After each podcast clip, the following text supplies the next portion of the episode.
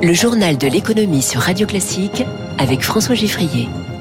Avec Ophi Invest, une nouvelle dimension pour l'avenir. L'économie au scanner de Radio Classique, trois titres, le dialogue social dans une impasse, voire dans le mur, après l'échec de la rencontre de Matignon hier. L'inflation des normes, toujours plus de textes et de règles pèsent sur les entreprises malgré les vœux de simplification.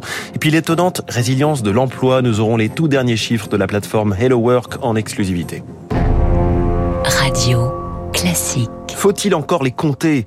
Onzième mobilisation contre la réforme des retraites à l'initiative de l'intersyndicale. Intersyndicale reçue hier à Matignon jusqu'à ce qu'elle parte au bout de 55 petites minutes. Aucune évolution sur les positions de chacun. C'était prévisible. Elisabeth Borne n'allait pas retirer la réforme. Le dialogue est donc rompu avant d'avoir euh, vraiment repris et la situation semble enlisée. Zoé Pallier. La porte de Matignon reste ouverte pour échanger sur d'autres sujets que la réforme, fait savoir la première ministre. On ne discutera de rien tant que le contentieux sur les 64 ans ne sera pas réglé, répond le secrétaire général de l'UNSA, Laurent Escure. Car toutes les organisations, même les plus réformistes, sont portées par leur base et par les sondages. L'opposition à la réforme ne faiblit pas. Le risque, pointe François Omril de la CFE-CGC, c'est qu'elle se transforme en résignation ou en colère. Une seule sortie de crise se dessine à court terme. Le 14 avril, le Conseil constitutionnel validera ou non la réforme et le contexte pèsera dans sa décision, veulent croire les syndicats. Sa responsabilité est d'entendre que l'apaisement passe par le retrait du texte, lance le secrétaire général de la CFDT Laurent Berger. D'après un spécialiste du syndicalisme, le nombre de manifestants aujourd'hui sera d'ailleurs déterminant pour maintenir une forme de pression sur le Conseil constitutionnel. Zoé Pallier pour Radio Classique. Harcèlement textuel. La formule est frappante et dit quelque chose du sentiment des élus locaux vis-à-vis des normes, malgré les promesses répétées de cure d'amaigrissement, des textes et des règles. Les sénateurs ont lancé il y a trois semaines des états généraux de la simplification. Bonjour Éric Mauban. Bonjour François, bonjour à tous. Les entreprises aussi s'étranglent, d'autant plus que, comme le relève le journal L'Opinion ce matin, la situation se dégrade. Effectivement, c'est le constat fait à la demande du MEDEF par le think tank Confrontation Europe. Euh, ces équipes ont passé au peigne fin toutes les normes imposées aux entreprises. Le résultat est spectaculaire. Entre 2017 et 2022 ont été recensées 502 nouvelles obligations et 3670 pages de réglementation supplémentaires issues de 29 directives ainsi que 58 règlements, soit 7 nouvelles obligations et 51 pages de réglementation par mois. 10 directives et 64 nouvelles obligations doivent encore faire l'objet d'une transposition en France dans les prochaines années. Un vrai fardeau administratif, donc de plus en plus lourd hum. à porter pour les entreprises. justement, le problème, c'est le coût astronomique de ces normes. Et oui, d'après les calculs de l'IFRAP, le coût pour les entreprises de cette machine administrative est évalué entre 75 et 87 milliards d'euros par an. De son côté, l'OCDE table sur un, même ordre de grandeur, à savoir entre 3 et 4% du PIB. Pour les collectivités, les services publics et les particuliers, la charge administrative est bien plus légère. Elle serait comprise entre 12 et 25 milliards d'euros. Alors pour les entreprises, cette contrainte administrative freine la croissance de l'activité économique. Cela handicape un peu plus des entreprises qui doivent également trouver leur place dans la guerre commerciale à laquelle se livrent les États-Unis et la Chine. C'est particulièrement le cas en France, hein, où l'administration se montre parfois plus zélée que les autorités européennes. Résultat, eh bien, il faut deux fois plus de temps pour ouvrir une usine chez nous qu'en Allemagne. D'où le cri d'alarme de Geoffroy Roux de Bézieux, le président du MEDEF, ce matin. Il dit que le fameux adage « nul n'est censé ignorer la loi » est une fiction euh, démocratique. Oui, François, le président du MEDEF euh, prend pour exemple la loi anti-gaspillage. Elle a démarré avec 13 articles pour finalement en contenir 130. Cela oblige les entreprises à s'organiser pour respecter toutes ces normes.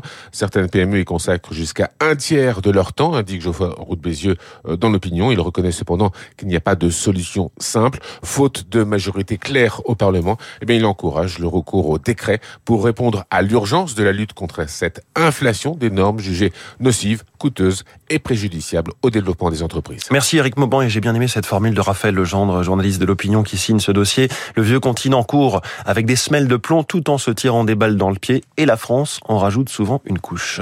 Dans quelques heures, la Banque de France dévoilera le nombre de défaillances d'entreprises ces trois derniers mois. On va regarder de près ce chiffre car 2022 avait marqué la remontée des défaillances après les années atypiques du Covid. 42 500 procédures l'an dernier, plus 50% par rapport à 2021. La levée progressive des aides publiques explique en partie cet envolé. Le retour à la normale est en cours, comme nous l'explique Sylvain Bersinger, économiste chez Asterès. Si on compare le début d'année 2023 par rapport au début d'année 2019, avant la crise sanitaire, on est sur un niveau de défaillance qui est légèrement inférieur à 2019. C'est plutôt une bonne nouvelle parce qu'on avait vraiment craint euh, une explosion des faillites. On s'était dit, il y a beaucoup d'entreprises, par exemple dans l'industrie, les boulangeries ou autres, qui consomment beaucoup d'énergie. Et quand le prix du gaz et de l'électricité a flambé, on avait vraiment craint pour la santé de ces entreprises. Mais euh, ce qu'on voit dans les chiffres de faillite euh, fin 2022, début 2023, c'est qu'en fait, il n'y a pas eu de vague de faillite ou d'explosion des faillites particulièrement importante si on compare par rapport à la dynamique de long terme. Alors entre inflation des normes et défaillance d'entreprises en hausse, voilà l'un des mystères économiques du moment, la bonne santé du marché de l'emploi dans un contexte de ralentissement généralisé et mondial de l'économie. Les chiffres de l'INSEE et de Pôle emploi le confirment trimestre après trimestre. Bonjour David Beaurepaire. Bonjour. Directeur délégué d'HelloWork.com, vous nous révélez ce matin en exclusivité sur Radio Classique votre tout dernier baromètre qui concerne le premier trimestre 2023. Des chiffres qui confirment la bonne dynamique? Mais des films, tout à fait, des chiffres qui confirment la bonne dynamique avec un premier trimestre qui euh, qui reste dans la, dans la dynamique des, des, des, trimestres précédents et qui se porte très très bien avec plus de 2 300 000 offres d'emploi qui ont été diffusées sur sur le Work euh, versus 1 600 000 euh, sur le premier trimestre 2022. Donc on est dans un environnement où euh, l'emploi ne ralentit toujours pas. L'emploi ne ralentit toujours pas. Il y avait une part euh, importante d'offres en, en CDI hein, dans toutes ces offres. Complètement, la part de CDI d'ailleurs continue d'augmenter puisque là, c'est près de 49% de ces offres qui sont en CDI. On est à 1 million, euh, plus d'un million cent mille offres en CDI. Euh, sur ce trimestre-là, l'année dernière, c'est près de 5 millions de recrutements en CDI sur toute la France. Hein. Euh, et là, sur ce premier trimestre 2023, on reste sur cette dynamique-là. Donc, malgré le ralentissement économique, malgré les sujets d'inflation, euh, l'emploi, l'emploi tient très très bien. Comment vous vous expliquez euh, cette, euh, ce chiffre assez mystérieux finalement, ce, cette bonne santé, ce bon tonus de l'emploi? Il y, a, il y, a, deux éléments hein, d'explication. Il y a un premier qui est très lié au, au mouvement et à la mobilité professionnelle. C'est-à-dire qu'en fait, la plupart, et près de 90 et 95 de ces postes, sont liés à des remplacements. Ce sont des personnes qui vont par exemple démissionner. On voit que les, les démissions sont à des niveaux records euh, et donc il faut remplacer les personnes qui partent. Et puis par ailleurs, on continue d'avoir des créations d'emplois. Donc il y a un sujet, il y a, il y a là, la productivité en France doit baisser puisqu'on a plus d'emplois pour finalement une production une production industrielle qui augmente qui augmente moins. Euh, et puis il y a certainement aussi des sujets de d'emplois de, qui auparavant n'étaient peut-être pas euh, officiels ou en tout cas euh, les, le Covid et les aides qui ont été associées aux, aux emplois notamment au CDI peut expliquer qu'une partie des emplois qui auparavant n'étaient pas forcément contractualisés le sont. Hum. Comme vous avez des données par métier, est-ce que là on peut dégager certaines tendances? On retrouve les, les, métiers classiques, hein, donc euh, les métiers du développement, du développement informatique, les fonctions commerciales, ont beaucoup, une grosse pénurie sur les compétences liées à la paix et, et à la comptabilité. On voit que l'intelligence artificielle n'a pas encore tout transformé. Mmh. Et puis évidemment des euh, besoins sur l'ensemble des métiers de la santé et du social. La santé et le social, et par région, il y en a-t-il qui, qui s'en sortent un petit peu moins bien dans ce, dans ce tableau plutôt, euh, plutôt positif? Euh, mais on, alors, ce qui en sort moins bien, on a surtout l'Île-de-France qui a repris pleinement son leadership euh, et qui concentre près de 22% des offres. Euh, le Val-de-Rhône-Alpes étant à 14%. Et ensuite, derrière, on est plutôt en phase avec le poids euh, économique euh, de chacune des régions. Euh, le seul petit bémol, on voit un léger ralentissement du côté de l'intérim qui est à 900 000 offres d'intérim diffusées sur le premier trimestre, à ISO versus le premier trimestre oui. 2022. Donc on, on constate peut-être un premier ralentissement.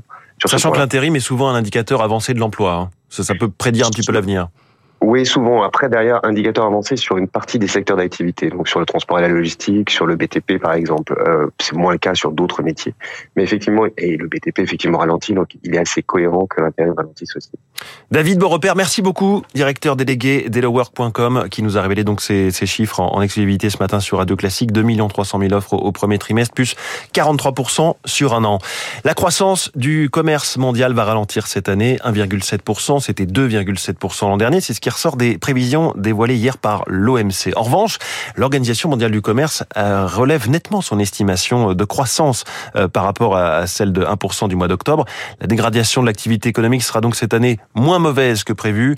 Les explications de Marc Guyot, professeur d'économie à l'ESSEC. Ils ont révisé en hausse la croissance grâce à la chute des prix de l'énergie et des prix des matières premières qui en fait qui sont pas encore revenus au niveau d'avant crise mais ils ont considérablement baissé. Donc on pensait pas qu'ils allaient baisser aussi vite. Et s'ils ont baissé aussi vite c'est grâce à la capacité de l'ensemble des pays à euh, substituer à tout ce qui venait de Russie des matières premières ou euh, du gaz venant d'ailleurs que la Russie. Et à propos de, de prévisions, les instituts allemands confirment qu'il n'y aura pas de récession en Allemagne chez nos voisins donc cette année en 2023. Un mot des, des marchés financiers. Le Dow Jones hier, le Dow Jones a progressé de 0,24%, le Nasdaq a perdu 1%, le CAC 40 a régressé de 0,39% à 7316 points. Le Nikkei en ce moment est en recul d'1,30%, l'euro vaut 1,0893 et le baril de Est toujours stable depuis le début de la semaine, vous l'avez bondi, il est à 84,50 Emmanuel Macron est donc en Chine pour une visite de trois jours. Au cœur de ce déplacement, la question ukrainienne. Pour le président de la République, Pékin peut jouer un rôle majeur pour trouver un chemin de paix. L'autre objectif de cette visite, c'est de resserrer les liens économiques entre la Chine et la France. Emmanuel Macron euh, estime d'ailleurs que l'Europe ne doit pas se séparer de la Chine sur le plan économique. La Chine devenue en 20 ans première exportatrice mondiale grâce à un expansionnisme maritime, notamment à vitesse grand V. Eric Koch. En Indo-Pacifique, la Chine possède des ports partout, de l'Océanie à l'Afrique, Vanuatu, Malaisie, Pakistan et même à Djibouti, des relais de la puissance chinoise, explique Paul Touret, spécialiste du commerce maritime mondial. Il y a trois phénomènes qu'on peut mettre en perspective. Le premier, évidemment, c'est le commerce extérieur chinois. Après, il y a une approche euh, des partenariats avec des pays amis. Puis la troisième chose, qu'on peut appeler une diplomatie de l'infrastructure une nouvelle route de la soie. L'objectif de Pékin est de sécuriser ses échanges en mer de Chine. Elle y importe ses hydrocarbures et y exporte ses produits manufacturés cette zone pèse un quart du commerce mondial, mais Pékin est encore loin d'y être hégémonique. C'est un jeu compliqué. La Chine n'est pas seule, c'est le plus gros, mais elle évolue avec une quarantaine d'autres économies. Les Américains, les Européens, ses voisins coréens et chinois, taïwanais. Euh. Une véritable compétition dans laquelle les États-Unis cherchent aussi à s'imposer et la France, présentant en Nouvelle-Calédonie et en Polynésie, a également une carte à jouer dans la région, estime l'économiste Jean-Joseph Boileau. Il faut revenir à une véritable diplomatie avec l'Indonésie en particulier mais aussi avec le Vietnam, etc., pour euh, la de ces fameuses routes maritimes mondiales. Tracer une troisième voie donc avec des partenaires régionaux qui ne souhaitent ni s'aligner sur les ambitions chinoises ni sur celles de Washington. Eric Kioch, et on reparle de la Chine, mais cette fois sur le plan environnemental. Dans quelques secondes avec